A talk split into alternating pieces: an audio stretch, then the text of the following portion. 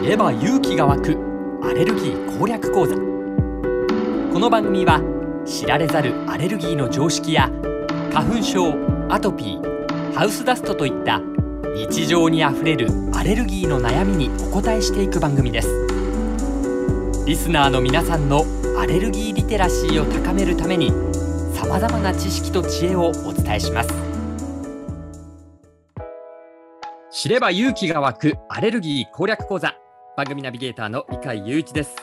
そしてアレルギーが専門で札幌市アルバアレルギークリニック院長の鈴木康信先生です。よろしくお願いします。よろしくお願いします。さあ鈴木先生番組いよいよ始まりましたけれどもさまざまなアレルギーの知識を、えーリスナーの皆さんに伝えていただきたいと思いますけれども分かりやすく丁寧に教えていただけたらありがたいなと思っております。よろしくお願いします。よろしくお願いします。まあ鈴木先生まあ初回ということなんですけれどもまずはアレルギーってそもそも何なのか改めて教えていただきたいなと思うんですが。アレルギーっていうのは、まあ、あくまで僕が、まあ、子供たちに説明したり、お母さんたちに説明する時の説明なんですけど、はい。そもそも自分の体が苦手だと思っているもの、まあ、敵だと思っているものが体の中に入ってきた時に自分の体がこれはあなたには合わないものですよって教えてくれてるのがアレルギー症状なんですよ。はいまあは反応っていうこと反応ってことなんですよ。はい。はいなんか花粉症の人だったら花粉が飛んできたら、まあ、目に入れば目かゆくなるし鼻詰まりが出るし食べ物アレルギーの人だったら口の中かゆくなったりお腹の中痛くなったりするし、はいまあ、あなたの体にはこれは合ってませんよ敵ですよっていうのを教えてくれてるのがアレルギー反応なんですよね。うんなるほど苦手なもの合わないものがそういう症状として現れてるんで、まあ、それを食べないようにとかそういったことを知らせてくれてるっていうことなんですかね。その通りです。うんさすがです。ただそのアレルギー反応っていうのも本当にいろいろなものがあるじゃないですか。はい。これはなんでいろんな反応としてそういう形で出てくるんですか？それはもう個人差って思ってもらったらいいです。あそうなんですね。なんでっていうよりも個人差なんですよ。成人の卵アレルギーだったら、まあ、ほとんどの人が唇が腫れるとかあと例えば、まあ、リンゴとか俗に言うバラ科北海道だとまあほぼあの風土病みたいになってるんですけど果物野菜のアレルギーですね。はい。あれリンゴ桃梨さくらんぼとかだと口の中が痒くなるとかああ私それです。あそれですか。はい。まあ、ある程度の傾向はあるんですよ。例えばバナナだったら、えー、と基本的には乳児のアレルギーで、えー症状としてはお腹に湿疹が出るとかあそうなんですね。んバナナをた食べるの食べてアレルギーが出るのは乳児。基本的に乳児です。大人でならないこともないですけど、まあ、非常に珍しいです。あそうなんですね。ででお腹の湿疹なんですか？そうですお腹の湿疹。だから逆に言うとこの典型的な症状から外れた症状っていうのは危ないんですよ。え同じものを食べて大体お腹の湿疹が出るのにそうじゃない反応が出てる時っていうことですか？そうです。だから100人いて99人はお腹に湿疹が出るのにはい。バナナ食べて呼吸が苦しくなった子がいるとします。でその子は重症なんですよ。あ重症。はい、他の子の話を聞いてバナナって湿疹出るけど、まあ、家でほっといたら治るよねとかっていうのは呼吸が苦しいことが通じないんですよ。でリンゴ食べて口の中が痒くなる人がほとんどなのにリンゴ食べて全身にジンマシンが出るとかっていうのもそれも重症なんですよ。重症っていうのは過剰に他の人よりも過剰に反応してるっていうこと？そうです。その通りです。体ががっちり敵だと思ってるってことです。他の方よりも特に気をつけなければいけない特に苦手なものであるっていうことなんですねそうです。だから食べない方がいいようじゃなくて食べられないってことです。あーもう食べてはいけないに近いレベルですかね。食べてはいけないに近いですね。ああそうなんですね。でも、まそういう方も稀にいらっしゃる。まあ、まれうちのクリニックに来る人たちはそういう人が多いので稀ではないんですけどはい。一般的にはやっぱり稀なので他のクリ一般のクリニックさんとかで一般の先生とかに話をすると聞いたことないとかって言われることはまあまあ多々ありますねでももうそれしょうがないですねああそうなんですね。まあでも今お話出ましたけど鈴木先生の病院にはクリニックにはそういった方がまあまあいらっしゃるっていうことなんですね。そうですねあのそもそも救急車で運ばれてくるような人たちを得意にしているところなのでで、まあ、そもそも果物野菜のアレルギー僕が得意だっていうのもあります詳しいのは。はい、日本でもやっぱ一番見てる患者さんを診察してる方の医者の一人なので、ええまあ、だからそういう細かい違いは詳しいっていうこともありますけどね。ああそうなんです。だからその鈴木先生のもとに行ってなんとか治してもらおうとか対応してもらおうっていう方がいっぱいいらっしゃると大勢いらっしゃるということなんですね。そうですね。なんとかなっちゃうんで。他ではなかなかならないことも鈴木先生のところは対処できることがある。そうですね。まあ僕がオリジナルの方法でやってるっていうよりも僕はいのその友人であるとか尊敬してる先生たちの間の中ではまあもうごく普通にやってるんですけどええでもじゃあと例えばとある治療ですね白樺の花粉症の治療っていうのがあってこれ日本ではできないんですよ。できないってどういうことかっていうと日本でやろうとすると保険が効かないんですよね。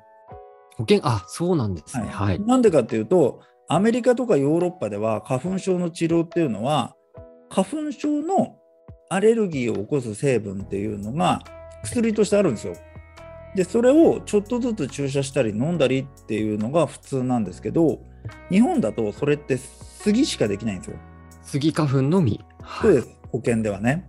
うんでじゃあ白樺の花粉症を治療したいですとかってなったらどうするかっていうとアメリカから薬を輸入しなきゃいけないんですよ。そこまでしないといけないんですそうね。なんです。だからうちではそういうことをやってるので治療はできますけど、まあ、保険は効かないよね。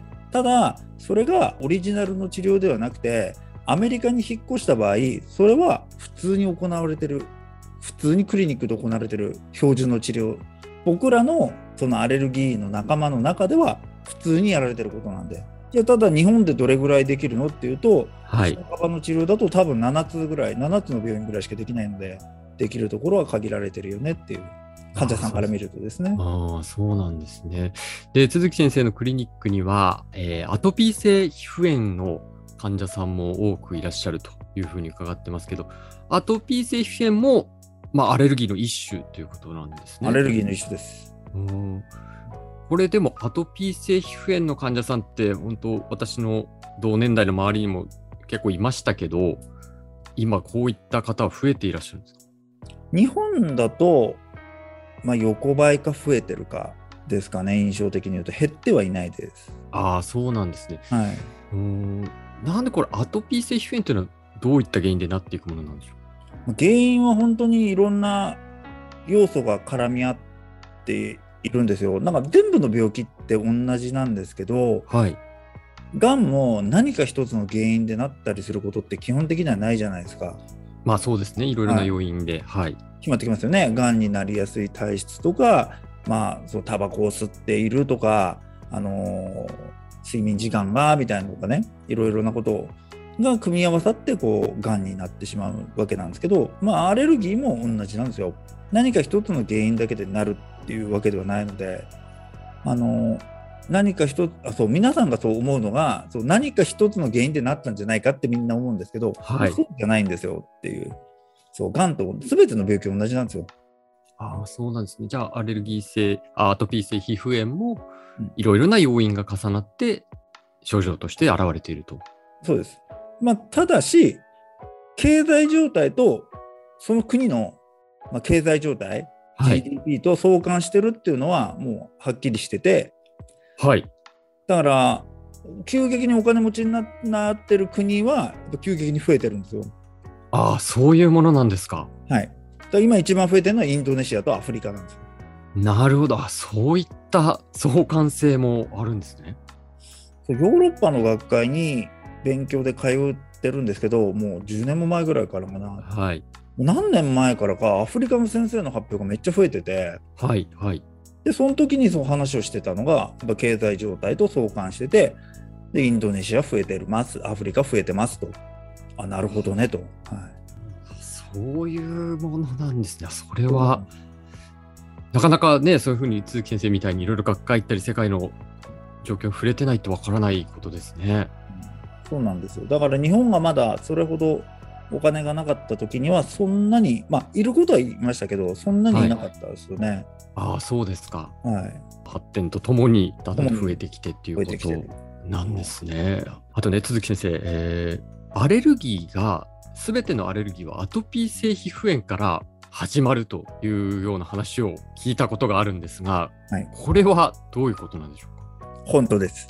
本当なんですか？本当です。すべてのアレルギーはアトピー性皮膚炎言い過ぎなんですけど言い過ぎですか？はい。7割8割ぐらいです。7割、8割、でも結構な割合ですね。はい。まあ結局こう、まあ、最初の話に戻るんですけどええ。アトピー性皮膚炎もアレルギーの一種なんで結局体の中の問題なんですよ。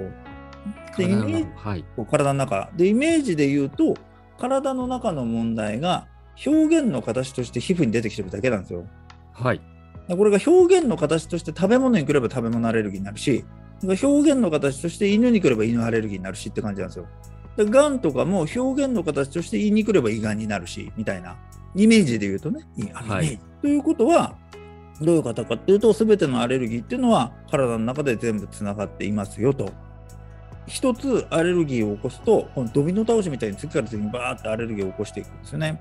一つそのきっかけとなるというか、最初に症状が現れたものから、どんどんどんどん広がっていくっていうか、増えていくっていうことなんです増えていくことなんですよ。でそれの入り口がアトピー性皮膚炎。ええあ、そうなんですか。そういうことなんです。どどういうふうに、じゃあアトピー性皮膚炎になりましたって言ったら、その後どんなアレルギー症状になっていく可能性があるんですか？典型的にはじゃあ赤ちゃんで言うと、はい赤ちゃんアトピー性皮膚炎になりました。で重症度が高くなればなるほどもう食べ物アレルギーって必発なんですよ。はい。でそれがやっぱり重症度が増えるとやっぱり食べ物のアレルギーも卵アレルギー牛乳アレルギー小麦アレルギーとかで次から次に増えていく感じです。今の鈴木先生のお話を聞くと、もうそのアレルギーの症状を、まあ、抑えるというか改善するためには、アトピー性皮膚炎をどう抑えるかみたいな話になってきますね。そうです。でどうすればいいんですか？はい。研究結果だとはい。結局その防げませんいや完全には防げないんじゃないかとかいろいろ言われてるんですけどええ実際にこう患者さんの治療をしてるこの身としてはもう明らかに防げるんですよ。防げる、明らかに。明らかにやれるの、防げるのアアトピー性皮膚炎もならないようにあのいろんな工夫があって妊娠前からいろんなことするんですよ。妊娠前からですか？妊娠前からです。でもいろんなことをしてアレルギーになるリスクをもう下げて、で、うん、とアトピー性皮膚炎にそれでもなっちゃう子は、もうできるだけ早く治療して、そうすると止めれるんだよ、そこから先。止めれちゃう。褒められる。あ、そうなんです。。え、ちなみに妊娠前からの対策っていうのはどういったことがあるんですか？妊娠前からの対策っていうのは、一番がやっぱりお母さんからの遺伝してくるんですよ。だからそれはあのアレルギーを起こしやすい体質をもらってくるわけですよ。はい。なので、まあ、お母さんアトピー性皮膚炎でもちろん娘さんアトピー性皮膚炎っていうパターンももちろんありますけど、えええー、とアレルギーを起こしやすい体質を遺伝してくるのでお母さんアトピー性皮膚炎お子さん食べ物アレルギーとかお子さんあのアレルギー性鼻炎とかはい。お母さん喘息お子さんアトピー性皮膚炎とかそういうパターンで起こしてくるんですよね。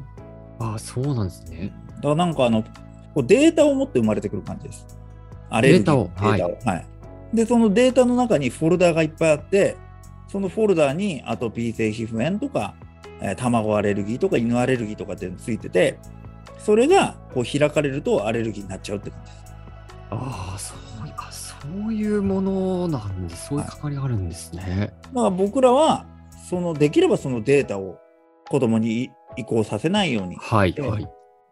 で、データが移行しちゃったとしても、そのファイルを開かれないようにして。で、なっちゃった場合には、そのファイルを閉じて、で、あわよくばそのファイルをデリートするまあ、削除するっていう。で、ファイルを消し去っていくっていうのを治療してて、こうイメージしてるんです。なるほど。そういうことをやられているわけなんですね。ね、今少しちらっとお話に出た妊娠している時からの対処とか、まあ、なってしまった後の対処とか、具体的なお話をね、今後もこの番組の中でいろいろと伺っていきたいと思います。でもただこの全てのアレルギーはアレアトピー性皮膚炎から始まるというのは非常に今回のね初回の放送の中で一番大きな情報だったかと思いますのでそのあたりもまた詳しく伺っていけたらと思います。